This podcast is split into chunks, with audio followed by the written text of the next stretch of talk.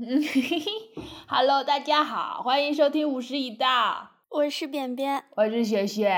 嗯，今天轮到雪雪给大家讲故事了。嗯，今天是新年的第二期，我们还是一个非常吉利的开头。嗯，这是我们节目的所谓吉利，就是比较复杂的故事。好，这个事情要从一九九零年，也就是三十年前开始说起。 哇哦，嗯好久哦！嗯，一九九零年在安徽的含山县发生了一起灭门惨案。啊，含山县大夏村的女子席素娟及其父母被发现死在家中，嫌疑哦这个犯女子很快就被锁定为刚刚离婚掉的前夫林祖清，always the 嗯 husband，always、always 前夫也是 husband。对啊，对啊，这个呃，警方勘查现场，发现血流成河，一片乱糟糟。很快就找到了证物，在大夏村外面的小池塘里捞起了一把斧头。这把斧头嗯嗯是那个林祖清的，因为林祖清是哦当地的一个木匠学徒。哦，我还以为她是哦 butcher，、但结果她是 OK。呃， 就是那种嗯木匠斧头，嗯嗯然后呢，他们两个，呃，当时他们两个在一九九零年初的时候刚刚结婚。他们两个嗯在结结婚之前并不认识，是经过媒人介绍的，就是相亲。呃，差不多吧。但是乡下嘛，没有没有哦相、哦相亲那个步骤，基本上就说一说，然后两边差不多同意了就结婚了。因为当时就像古代那样吗？呃索尔塔有一点吧，天哪，因为当时这是一九九零年哦，哎席素娟的哥哥结婚需要钱，所以父母就啊想让他先结婚，把这个彩礼钱拿回来去给哥哥结婚。天哪，要素过多了，宝贝。呃，好这全套要素非常丰富。这是一哦九九零年的安徽农村，嗯，然哎，为什么嗯他、他的哥哥那时候已经结婚了吗？所以没有跟他们一起住？还没有，但是大家都要出去工作啊，就是其他人都在外面工作什么的。呃，哦嗯我们刚刚说到一九九零年腊月，齐素娟和林祖清刚刚结婚，他们的夫妻生嗯活马上就走向了破裂。在婚后的头一个月，齐素娟就频繁回娘家，然后嗯没过嗯多久，索性直接搬回了娘家住。嗯呃，大哥就是席素娟是他们家第五个最小的，嗯，他的大哥席从和回忆说，在他们夫妻分居的期间，林祖清来家里闹过几次，但是没有任何的改善，所以没过多久，两个人嗯就离婚了。我有几个问题可以问吗？嗯，你说吧。因为我的理解是九零年是独生子女的时代，为什么他上面还有来他是家里的第五个？他就那是时这候个20超几生罚岁款了已经他那时候二十几岁了，哦。那就是七零年啊，那时候还没开始计嗯，划啊，生育，是的，是的，而且而且我就不太，就一般来说都是姐姐姐姐姐姐弟弟，而不是大哥二哥三哥四哥小妹这样子。呃，呃他还有大姐，好像是哦，大姐，然后大哥，呃，哎，怎么的来着？老三好像又是一个男的，反正有就是有他们也不是说一定要生男孩儿，就呃不反正是有他们的就家生了有的很就多生。对，五个，他们哦家五 I 个 see，对，那我问完了。哦，OK，刚刚说到哪来着？哦，就是呃，半年之后他们两个就离婚了嘛，对吧？对对，其实还不到半年，可能嗯因为一九九零年六月四日就发生了这个嗯惨案。席家的老三席从江凌晨五点嗯回到家，不知道他之前去干嘛了，反正他凌晨五点回到家，嗯发嗯现妹妹和父母死在了家里。哦，然后然后这个男的找不到，这个男的已经逃走了。嗯嗯嗯，这个男的逃了很久很久，呃，警方当时马上就可以确定说这个人嫌疑最大，基本上就是他了嘛。所以，嗯而且他还失踪了。对，所以含山公安每年都会沿着那个，就是在村里面挨家挨户的哦问他去哪里了，然后他还、呃每年都会往兄弟单位发照片找协查嘛。嗯嗯，这个一直持续了来十几年，非常久，一直到哦，二零二零年十月，三么十年，这就三十。年后了吗？哦哦， 就一直在发照片啊，然后到处比对什么的嘛。在嗯，二零二零年，他嗯们还、还还在发布悬赏通告什么什么的嘛，一直到十嗯月，警方终于嗯在浙江义乌找到了一个照片比较相似，就是和他们通缉悬赏的照片、哦面部特征比较相似的一个，有存在在过浙江义乌。我好震惊，就是三十年后照片相似，他们看的不是这个长相是吗？是一些关键的位点、呃，是好吗像是的，可能是技术的发展吧，机器学哦习比对出来的。I don't know，这个我不知道。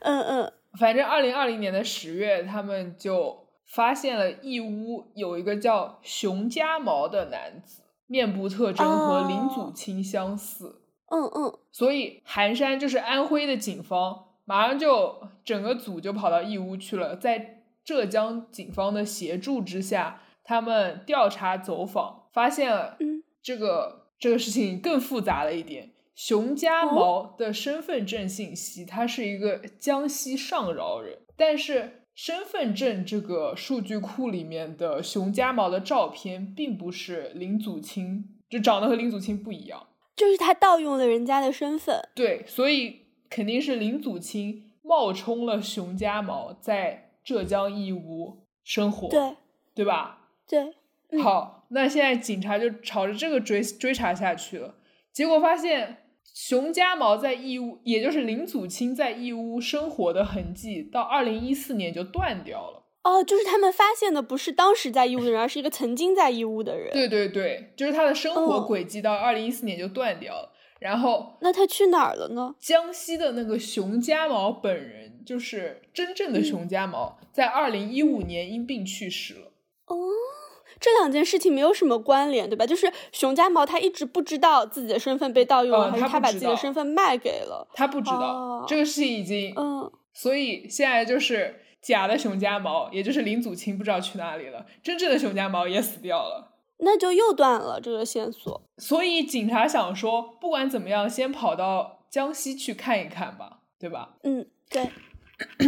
为什么他们想到这一点呢？因为当时熊家毛在义乌，呃，就是就是林祖清冒充着熊家毛在义乌生活的时候，他嗯不是一个人在义乌，他和呃一个吴芳草叫吴芳草的女子，他们以夫妻名义生活在义乌，然后嗯还有吴芳草的儿子女儿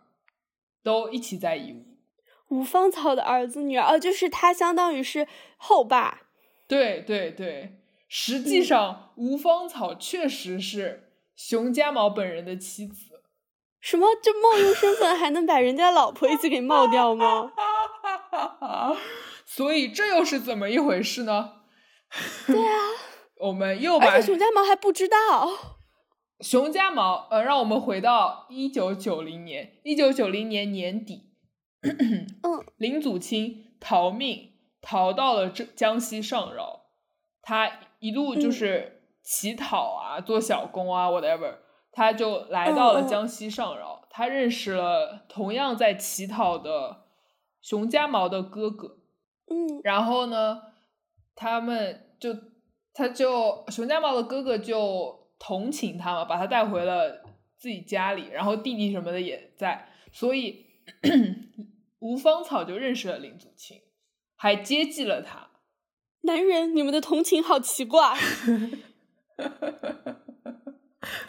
就是我经常会为男人同情另一个男人的理由而觉得匪夷 所思。 anyhow，反正就是就是伸出了援手，然后林祖清就把熊家毛给绿了。男人，你们对待友情的方式也很奇怪。但是就是在场并没有，并没有任何一个人是什么是任何层面上的好人，就是熊家毛本人是呃江西上饶的一个做竹器的那种工匠嘛，他平常的工作嗯就是走街串巷，把大家的什么篮子啊、篾呀、藤椅啊，全部都修一修、补一补、编一编这样子。嗯嗯，所以他经常 不在家，而且他还赌博，他赌博输了还打老婆。哦，然后他老婆就觉得，与其跟着，不如跟着。而但是他们并不知道那个林祖清是是个杀人犯，不知道，他说自己叫小李。 然后你想，这家人家已经这个样子了，然后呢，那个大哥脑子有点不好，所以出去乞讨，也哦，哦，然后嗯，然后吴芳草十六岁的时候就就嫁给了熊家猫，啊，生下了嗯儿子女儿。她儿子女儿的时候，呃，就是十岁不到吧，都，嗯，所以所以就对吧？这种感觉，而且对，这个林祖清当然也不是什么好人。吴吴芳草说是当时是林祖清强奸了她，然后嗯在呃一九九三年，也就是说，然后他们就继续的发生了关系。一九九三年，也就是三年之后，呃，他的儿子就是呃吴芳草的儿子，当时大概只有八岁，还不知道六岁，说呃，当然这是他后来说的，说他妈妈和林祖清的关系被邻居发现了。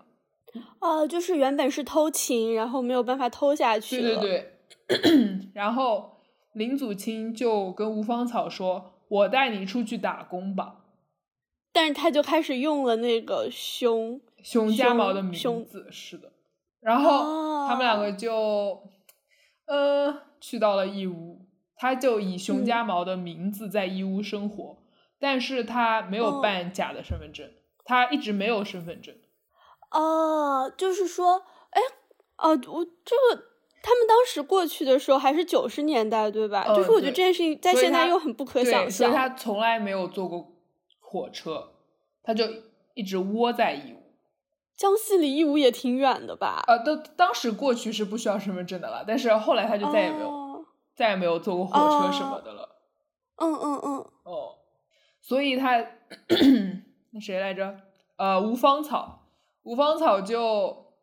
感觉一半也是被强迫，一半也是自愿的，想逃离嗯真正的熊家毛嘛，所以他就嗯嗯把呃八岁的女儿和六岁的儿子留在了江西，他们来到了义乌打工。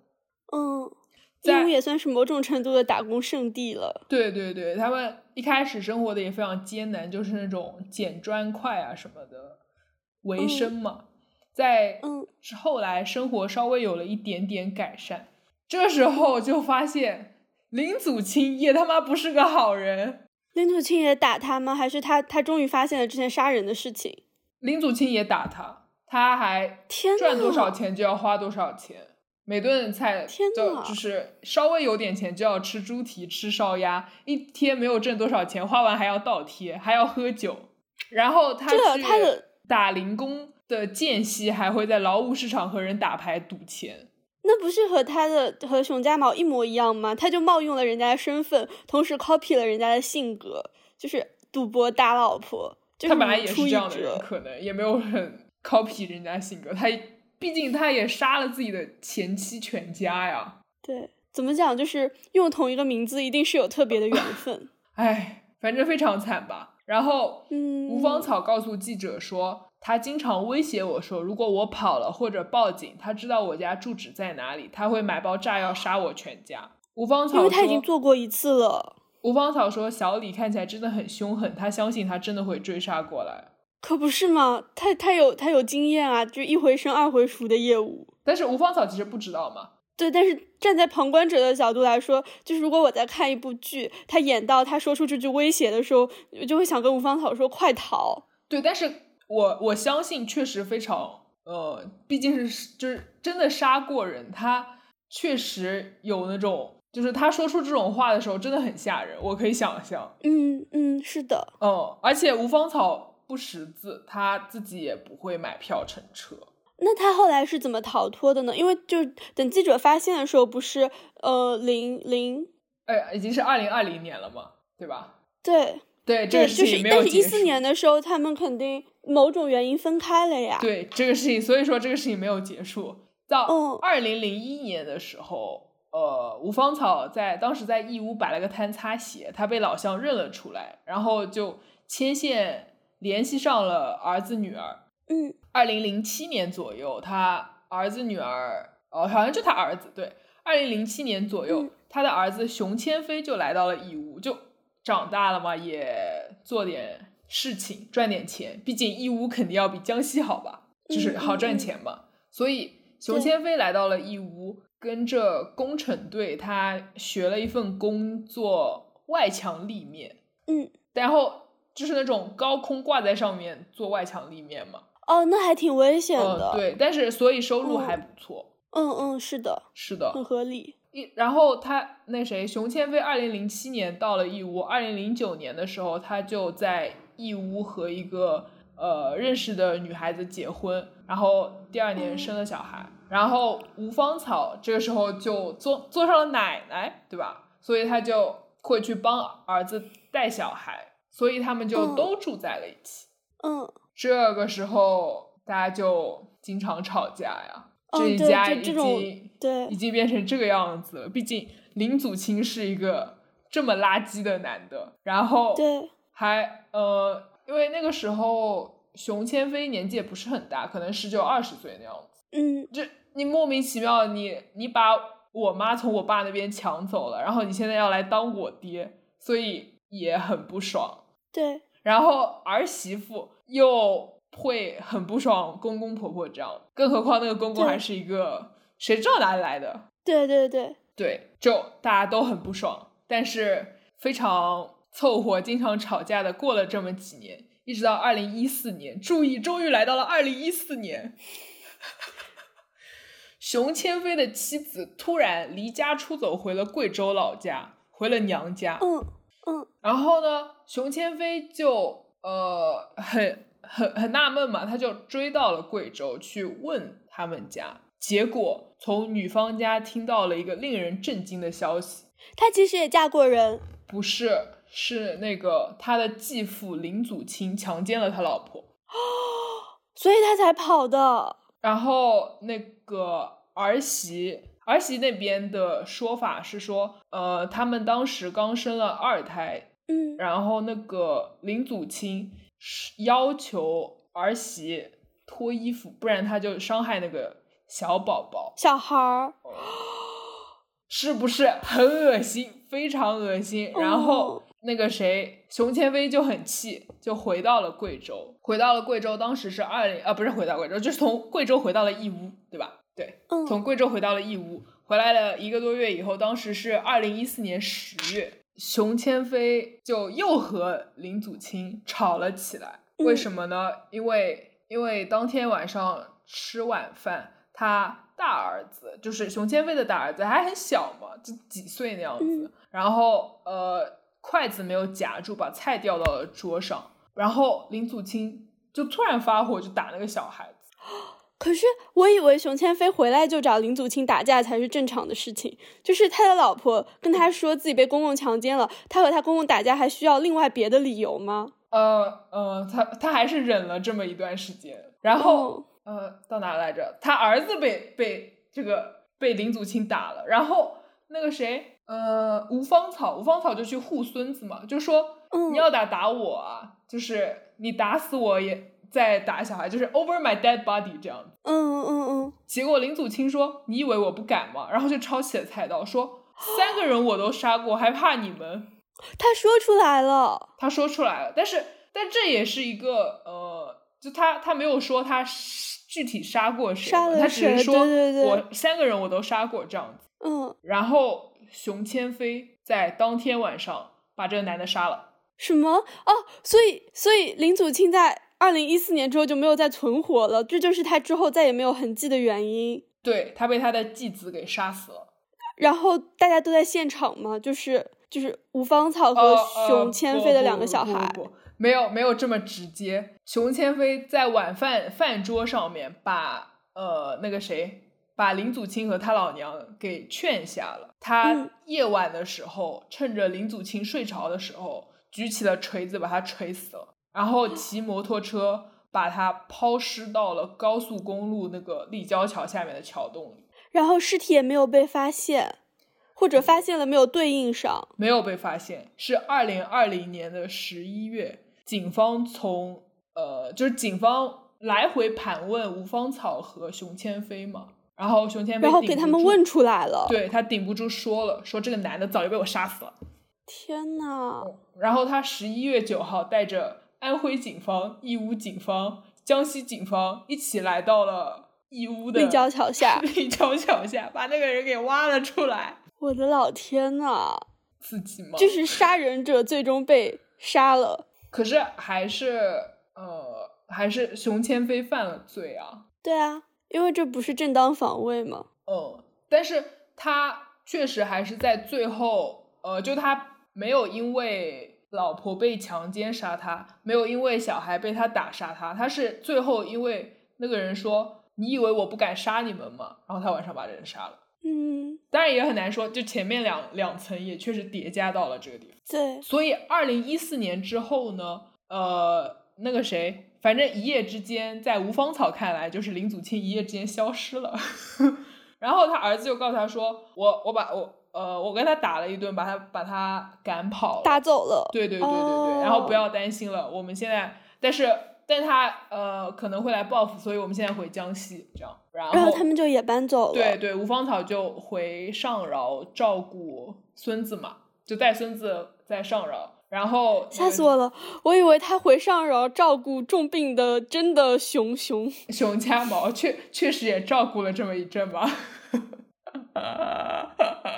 然后天呐，你就那个谁儿子就去就去南昌打工了，所以警察找到他们的时候，儿子在南昌，然后这个老娘嗯在上饶。哦，就是我觉得你去看这个老娘的一生嘛，就是从她结婚开始，太惨了，所以她就是对吧十六岁的时候就结了这个婚，这个老公嗯，就这样这样，是的。然后换一个人，就是 copy paste，然后或者是更加严重的，对比原版更加恐怖一点的。对对然后他对死了，他回江西居然还在照顾那个病人，他就感觉为这两个男人奉献了一生，我觉直得，到他们两个都咽气。嗯，是的，我觉得他可能在义乌还有一点，就是自己还赚到了钱，就嗯捡砖头啊、擦皮鞋什么的，还是自己赚到了钱，还有一点存在感，可能对，真的很惨，好曲折啊！这个故事感觉感觉让国产编剧来拍可以拍六十集。真的很惨。所以嗯现在还在公安那边嘛，就是这个案子。啊、他们也准备对熊千飞起诉，对吧？当然，他杀了人啊，所以他们嗯十一月九号到十一月十一号挖了两天，才找到那个正确的桥洞。 我的天，那说明立交桥就是一个抛尸非常万无一失的地方啊，感觉因为就是而且你看你他，哪怕知道他已经尸体逃在那了里都很对难对挖。对他已经逃了这么多年了，其实已经杀了六年。是，的，嗯，哦，这种案子就是你知道是谁做的，但你抓不到那个人。但是我觉得在现在这种事情就就又少很多啊，了，你说抓因为没就有是抓到监林控啊祖什么清的。，所以我觉得对这个事情就是，那他被人杀了，那一个案子就变成 cold case 了，是吗？就一直是 cold 的，对妈也很很很很讨厌。对，就是对于那三个人来说，杀人犯没有没有被审判或者怎么样就，而且三十年了了，，那一家人就是当时那一代人，基本上都老的老死的死，就是嗯，皮素娟的哥哥姐姐们是吗？对啊，而且因为你想嘛，那个林祖清他自己都已经是爷爷了，对呀、是啊，是啊，所以是是的，的，对。那儿媳妇也没有再出现过的，就是他他回娘家之后就再也没有跟他们这一家来往过。呃，没有了，就就在贵州了，那他们需要离婚吗？I don't，应该就是是他们离哎是了婚吧，我猜测，就是离了婚以后，哦儿子给就是小孩给了男方吧，可能是这样，哦，但就没有具体讲，因为儿媳妇没有更多戏份了。嗯，就是你知道这个故事，在我听来感觉就是就是义乌这个地方，就是大家来，然后上一代上一代的人结婚，然后长大了，然后下一代的人结婚，然后就是这样一个 I don't know，就是同样的故事在一直一直一直上演的感觉。然后可是你不觉得听起来义乌是一个确实让他们赚到了钱的地方？是，而且义乌是一个就作为背景非常现实的舞台吧，我也不知道，就是就是感觉义乌就是能发生这种事情，就 像就像因为就是各个地方的人都会来对想要赚钱，而且你是想这的些小生意，他也不会管你的背景啊，什么文化水平啊。你像吴芳草都不认识，林祖清肯定也 hardly 认识字嗯嗯嗯，嗯，然后像等于熊千飞等于也是留守儿童了，毕竟他爹也不管，嗯他六岁就就被留在了那里，然后也没有上什么学，可能嗯嗯，但我觉得知道有有一个地方可以让这种就没怎么上过学的人也能赚到钱，还蛮让人安心的，就多少安心了一点。那是啊，义乌可是我心中的圣地之一，还还有哪里？还有那个华还有强华北是吗，强 北，华强北是不是没有那么多世界各地的人？就是他，他只是它只是专有注世界于各地做的 iPhone 是吗？ 我不知道，我不知道，但是这是一个义乌故事，也也不不能算是义乌故事吧，反正还挺义务的。对，嗯，我觉得这个故事好复杂，就是我一开始以为是像上门女婿啊那种，就啊是多年不忘老本行，又结了个婚啊什么啊。当然，他确实又结了个对，婚，但是他那个也没就有又结婚，他这个应该只是事实婚姻，嗯嗯，呃，他身份证都没有啊。可不嘛，他还用着人家的身份呢。对，啊、本期嗯主要资料来自于《中新报》《新京报》《安徽卫视好，感谢以上单位对我们的大 力支持。 括弧没有要支持我们的意思。》。呃，对，我觉得就是我我我感觉还蛮震惊的是吴芳草的一生和就是就是那个强奸儿媳的细节，居然是威胁孙子，就是虽然这哦个孙子和他其实一点儿血缘关系都没有，但还是就是有一种你居然做得出这种事的感觉。就是威胁了一个母亲的孩子啊，对，对啊而且他就是他和吴芳草的关系，很可能也是从强奸开始的。可能在他的意识里，这就是可以开启一段关系的办法。就是从强方奸法开始的呀。吴芳草是这么说的，对啊，但是我觉得吴芳草可能她十六岁和熊家毛结婚的时候，也可能是婚内强奸啊，嗯，你也很难说，就有可能她的一生都是这样的。就是虽然说杀人的人被杀死了，好像是甚至可以说是什么恶有恶报这种，但是你完全不会觉得痛快，因为就像你说的，对于原本的三个人来说，杀人犯也没有得到审判。对啊，而且熊是千的飞等于是妻离子散、家破人亡，自己还变嗯成了一个杀人犯啊，是这样对，是的，啊。但是你要说对他来说有什么更好的解决办法吗？他也很难想到更好的解决办法。在这个过程当中，没有人想到要报警吗？嗯，所以就是说，他们在他们心目中，可能报警根本就不是一个选项，他们根本就没有觉得。就像那你说吴芳草被强奸了这么多次呢，而儿媳妇对，也就是也是被强奸啊，也没有报警。就是强奸要不要报警是，就是强奸的报警率是很低的嘛。但是啊，你说杀人？比如说有人，说，对，可是他有人只是说说我是个他杀了人，没有人也没有人去问。对，但这当然是熊千飞的反应了，就他也没有去问你是不是真的杀了人，他就是觉得自己的生命或者说家里人的生命受到受受到威威胁了嘛？对，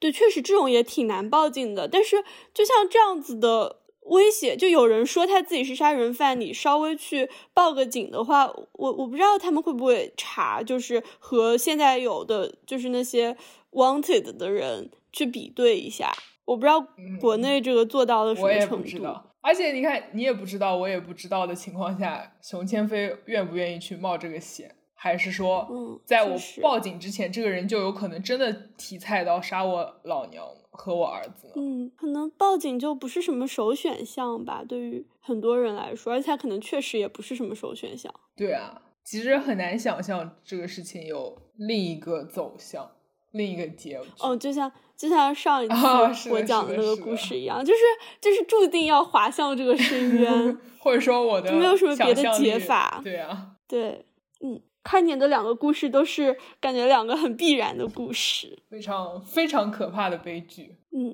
那我们今天节目就到这里，啊！谢谢大家收听，我们下次再见，好，拜拜，拜拜。 I just wanna run, hide it away.